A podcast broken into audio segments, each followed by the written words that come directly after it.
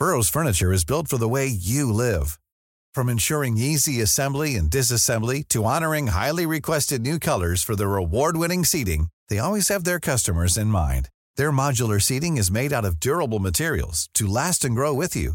And with Burrow, you always get fast, free shipping. Get up to 60% off during Burrow's Memorial Day sale at burrow.com slash ACAST. That's burrow.com slash ACAST. burrow.com slash ACAST. Ce lundi était une journée historique. Au terme de 11 jours de commémoration, le Royaume-Uni a fait ses ultimes adieux à la reine d'Angleterre. Les funérailles du siècle, une cérémonie millimétrée. Les plus grands de ce monde étaient présents. Après une procession dans Londres, le cercueil a été conduit à Windsor, l'ultime demeure de la souveraine. Retour sur cette journée dans un instant. Un chapitre de l'histoire mondiale se referme avec ses adieux à la monarque. Impossible de ne pas lire la tristesse sur le visage du nouveau roi, tout comme sur les visages de milliers de spectateurs. Après 70 ans de règne, Elisabeth II était et restera une figure pour des générations de Britanniques. Entre ferveur et recueillement, nos journalistes sur place nous racontent ce moment. Cinq ans après la collision mortelle d'un car scolaire avec un train, le procès du drame de Millas s'est ouvert ce lundi à Marseille. Un moment attendu pour certains, redouté pour d'autres. Seule prévenue, la conductrice du bus s'est défendue d'avoir commis ce jour-là une imprudence. Le 14 décembre 2017, six collégiens qui rentraient chez eux ont trouvé la mort. 17 ont été blessés. Et puis Kylian Mbappé fait plier la Fédération française de football après le refus de l'attaquant parisien de participer à un shooting photo avec les partenaires de l'équipe de France. La FFF a annoncé qu'elle s'engageait à réviser la convention sur les droits d'image des Bleus. Les Bleus sont actuellement réunis à Clairefontaine pour un ultime stage avant le mondial au Qatar.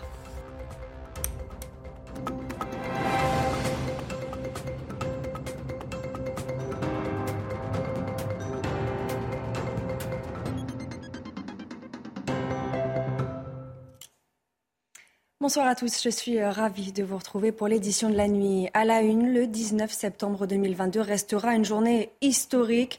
Ce lundi, le monde entier avait les yeux rivés sur Londres. C'est là que la famille royale, le peuple britannique et tous les grands de ce monde ont fait un ultime adieu à la reine. Les funérailles du siècle ont mis fin à 11 jours de commémoration, en commençant avec la cérémonie à Westminster. Les images commentées par Yann Effelé.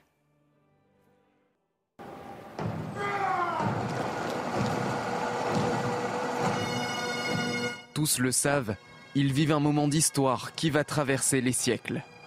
Élisabeth II, une monarque d'exception, et des funérailles à son image, à commencer par la procession fastueuse, émaillée de rites modelés par les siècles. Son cercueil, posé sur un affût de canon, est tiré à la corde. Un cortège suivi à pied par le roi Charles III et le reste de la famille.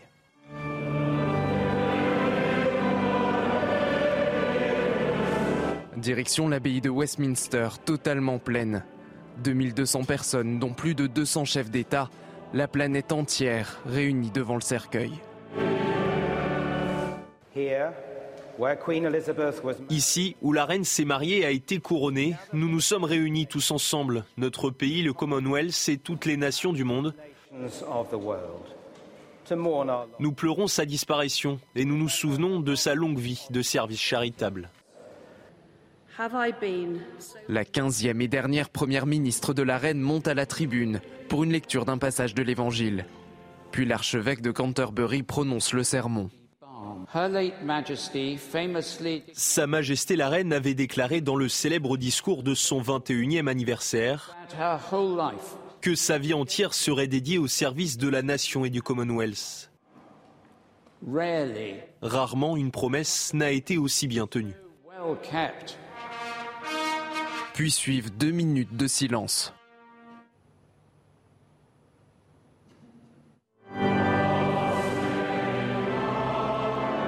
Rompu par un God Save the King. Le cercueil part pour son ultime voyage, celui qui le mène au château de Windsor, résidence d'État préférée de la reine, désormais sa demeure pour l'éternité. Et on retiendra également de cette journée l'émotion très forte et très vive du roi Charles III, émotion partagée avec des centaines de milliers de Britanniques qui ne l'auraient loupé ce moment pour rien au monde. Une dernière larme, une dernière révérence et le sentiment d'avoir fait partie de l'histoire. Nos journalistes sur place ont partagé cette journée historique avec eux. Regardez. C'est une journée d'émotion intense que nous avons vécue avec Thibault Marcheteau euh, ce lundi. Imaginez des dizaines de milliers de personnes réunies à Parliament Street, des dizaines de milliers de personnes venues pour se recueillir, qui ont suivi la cérémonie à Westminster Abbey, cette cérémonie qui était euh, rediffusée euh, dans des euh, haut-parleurs, dans un silence de plomb. Et puis, il y a eu ces deux minutes de silence, où là, les Britanniques qui étaient tout autour de nous ont enlevé leur couvre-chef, ont baissé la tête et se sont recueillis. Puis est venue cette procession qui amenait le cercueil de la reine Elisabeth II jusqu'à Buckingham Palace et puis ensuite jusqu'à la Wellington Arch. C'est un moment euh, très spécial avec de la musique toujours très euh, solennelle, toujours très sombre, avec des rythmes euh, très lents. C'était un moment qui nous a vraiment marqué avec Thibaut Marcheteau. Et ce lundi, globalement, depuis dix jours, nous avons reçu une leçon d'humilité, de dignité dans le recueillement, mais aussi de tolérance. Et je crois que ce qu'il faut retenir, c'est cette leçon d'unité du Royaume-Uni. Cette dernière journée d'adieu à la souveraine aura donc été à l'image des 11 jours qui ont suivi son décès, chargé d'une immense émotion populaire, soigneusement mise en scène avec toute la pompe des traditions séculaires de la monarchie britannique, le récit de Kinson. Fervente admiratrice de la reine, elles sont les dernières à s'incliner devant le cercueil à Westminster Hall. C'était incroyable. Le fait de ne plus la revoir, même à la télévision, c'est dur, très dur. Des heures, voire des jours d'attente pour vivre ce moment historique. C'est la fin d'une époque. D'une certaine manière, cela me rappelle la mortalité de mes propres parents. C'est un changement dans nos vies. Malgré la fraîcheur matinale, les Britanniques sont massés dès l'aube D'autres ont passé la nuit sous des tentes. Derrière les barrières, la foule grandit. Tous espèrent apercevoir une dernière fois Elisabeth II. Nous venons d'Ashford, dans le Kent. Je pense que nous serons probablement très émus à la fin des funérailles. Britanniques et touristes sont venus parfois de loin pour assister aux funérailles. Aniki et ses amis ont fait le déplacement depuis le Texas. Je suis venue lui dire au revoir, montrer mon respect à cette femme que j'ai admirée toute ma vie. Londres, envahi par des milliers de spectateurs, pour une dernière révérence à celle qui a marqué leur existence. Les obsèques de la reine Elisabeth II étaient millimétrées. Cette journée d'adieu avait été planifiée depuis au moins 20 ans. Mais il a aussi fallu gérer le côté diplomatique. Qui inviter Comment assurer la sécurité et le transport de toutes ces personnalités? Comment les placer? Alors, entre protocole et messages diplomatiques, les explications d'Élodie Huchard. 2000 invités aux obsèques de la reine Elisabeth et parmi eux 500 chefs d'État et têtes couronnées. La veille des obsèques, ils ont été conviés par le roi Charles III à Buckingham pour un dîner. Certains, comme le président français ou le président américain, se sont recueillis devant le cercueil de la défunte reine. Parmi les familles royales étrangères, certains cousins éloignés de la reine, placés face à la famille royale britannique, on a pu apercevoir notamment les rois d'Espagne, des Pays-Bas, de la Norvège, du Danemark, Albert II de Monaco ou encore l'empereur du Japon et son épouse qui ont effectué leur premier voyage à l'étranger depuis leur accession au trône. Côté politique, des représentants des 56 pays du Commonwealth, les anciens premiers ministres du royaume et de nombreux présidents. Pour simplifier leur transport, il leur a été demandé de venir à l'abbaye en bus. Parmi les exceptions, Joe Biden a pu bénéficier de sa limousine personnelle blindée. Comme tous les invités, les chefs d'État ont dû patienter avant de rejoindre leur place. Des places attribuées en prenant soin de ne vexer personne et que tous soient bien visibles. Certains pays ont été exclus des funérailles. C'est le cas de la Russie notamment après l'invasion de l'Ukraine, une attitude jugée blasphématoire par le président russe. Nombre de places limitées obligent. Les invités n'avaient droit qu'à un seul accompagnant et certains, comme Barack Obama et son épouse, se sont retrouvés sur liste d'attente et n'ont pu assister aux funérailles. Et après les funérailles d'État célébrées à Westminster, a eu lieu la cérémonie d'inhumation privée et plus intime dans la chapelle Saint-Georges du château de Windsor. Autre temps fort de cette journée que nous raconte Geoffrey Defebvre. Des fleurs en guise d'adieu. Le long des 37 km entre Londres et Windsor, des milliers de Britanniques rendent un dernier hommage à leur reine. À Windsor, la foule massée de chaque côté de la route guette l'arrivée du cercueil d'Élisabeth II. Escorté par des gardes royaux, le corbillard parcourt en procession les derniers kilomètres qui le séparent du château. Le dernier cheval de la reine regarde la procession. Ses corgis attendent l'arrivée du cortège.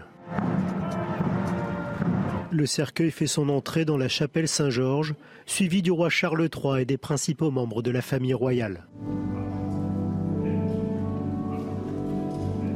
Au cours de la cérémonie, les attributs royaux, l'orbe, le sceptre et la couronne sont retirés du cercueil et déposés sur un autel. Le roi Charles III dépose ensuite un drapeau marqué du sceau de la reine, puis le lord Chamberlain brise la canne sur le cercueil, marquant symboliquement la fin du règne. Le cercueil d'Élisabeth II descend dans la crypte royale. Elle y sera inhumée aux côtés de son époux, le prince Philippe. Le God Save the King clôt la cérémonie, non sans cacher l'émotion du nouveau souverain. Après des adieux historiques, Elisabeth II repose donc dans sa dernière demeure, un lieu déjà considéré comme la résidence de la reine, un lieu qu'elle affectionnait particulièrement. Le récit d'Adrien Spiteri. Elle était la résidence préférée de la reine. C'est ici, dans le château de Windsor, que repose désormais le corps d'Élisabeth II, une immense forteresse médiévale au cœur de l'histoire britannique. Windsor, c'est la plus grande forteresse du monde toujours habitée, c'est mille ans d'histoire, et qu'en 1917, le grand-père de la reine, la future reine, a eu l'intelligence de changer le nom qui était d'origine allemande en Windsor pour angliciser le nom de la dynastie.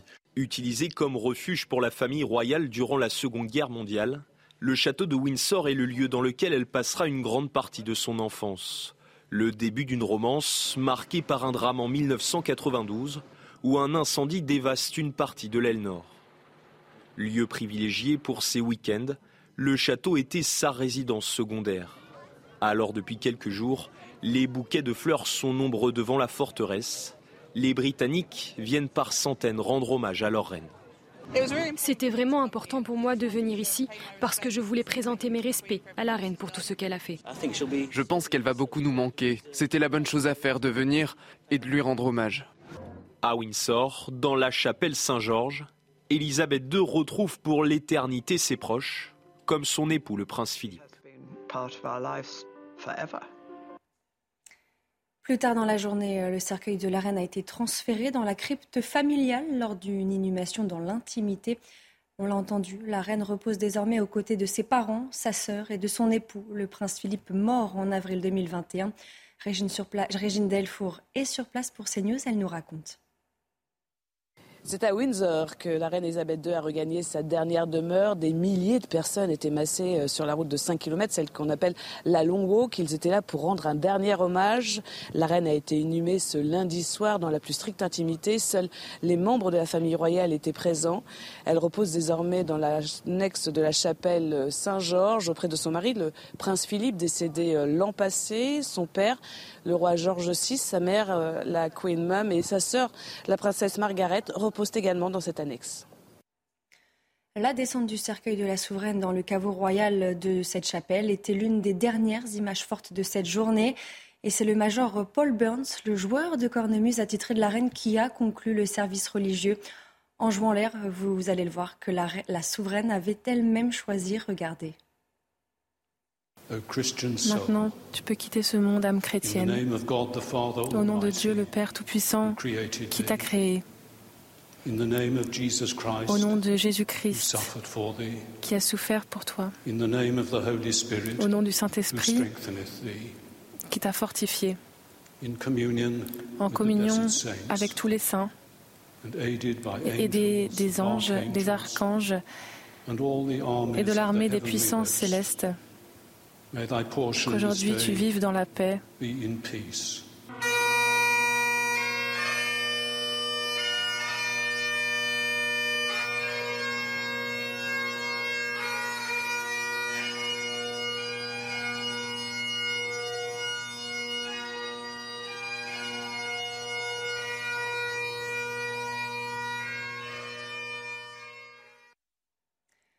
William est désormais prince de Galles. C'est lui qui succédera à son père Charles III.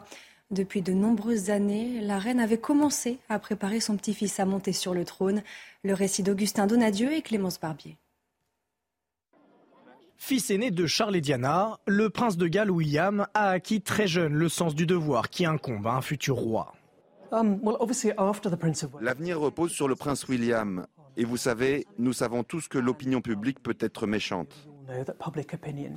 Héritier de la couronne, un statut d'autant plus exposé que le frère de William, Harry et son oncle Andrew, se tiennent à distance de la famille royale. Quand vous le voyez discuter avec les médias, tout est très amical. Et bien sûr, il a l'une des plus grandes armes de son côté, c'est Kate. William et sa femme Kate, qui reprend le titre de princesse de Galles porté par Diana autrefois, sont les membres de la famille royale les plus appréciés après la reine. Le couple s'est engagé pour des causes qui leur sont chères, comme la protection de l'environnement ou la santé mentale. Grâce à notre travail, nous avons constaté à maintes reprises que les problèmes de santé mentale non résolus sont au cœur de certains de nos plus grands défis sociaux.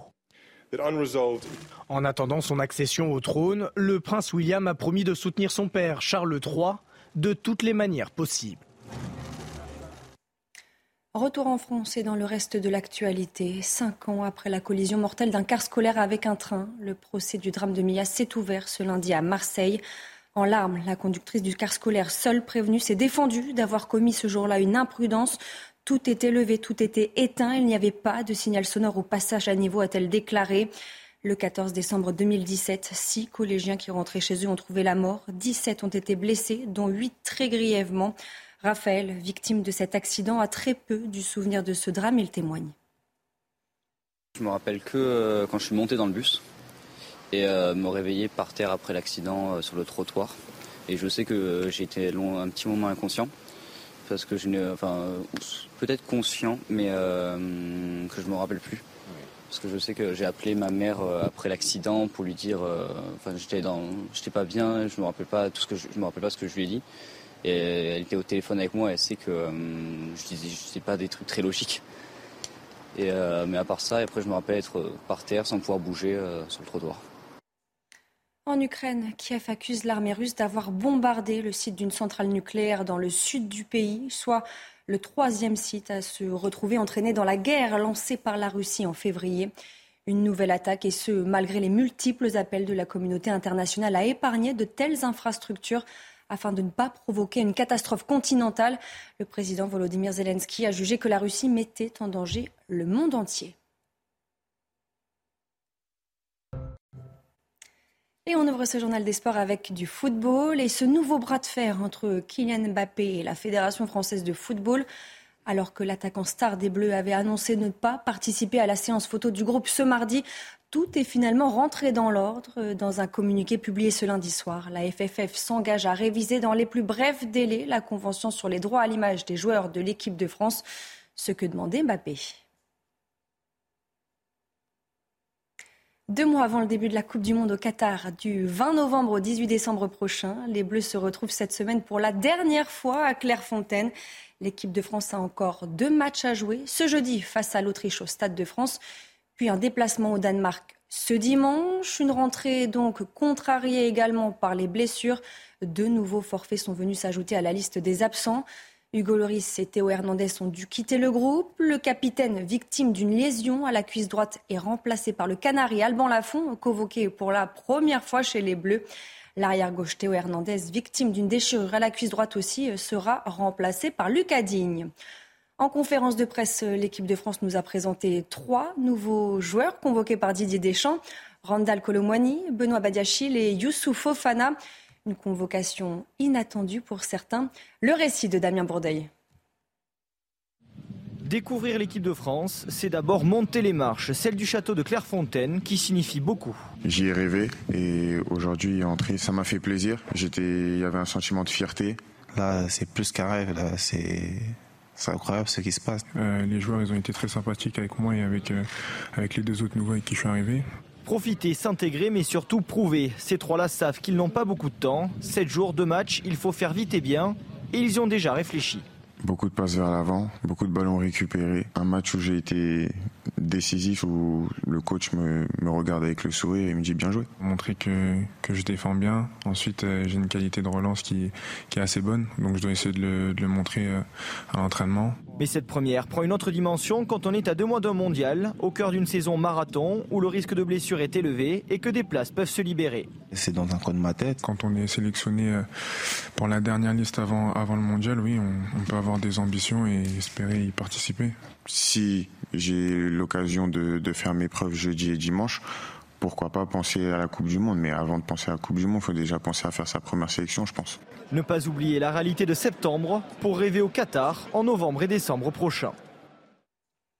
Et on termine avec un mot de judo et cette mauvaise nouvelle pour la France. Teddy Riner, blessé, renonce au championnat du monde, compétition prévue du 6 au 13 octobre prochain. Le judoka français a passé plusieurs examens médicaux et verdict, il ne pourra pas revenir sur les tatamis avant plusieurs semaines. Alors à moins de deux ans des Jeux Olympiques de Paris, Teddy Riner, dix fois sacré champion du monde, préfère ne prendre aucun risque. Lui qui a fait de cette compétition son objectif ultime. Ce lundi était une journée historique au terme de 11 jours de commémoration. Le Royaume-Uni a fait ses ultimes adieux à la reine d'Angleterre. Les funérailles du siècle, une cérémonie millimétrée. Les plus grands de ce monde étaient présents. Après une procession dans Londres, le cercueil a été conduit à Windsor, l'ultime demeure de la souveraine. Restez bien avec nous, on y revient dans quelques instants sur CNews.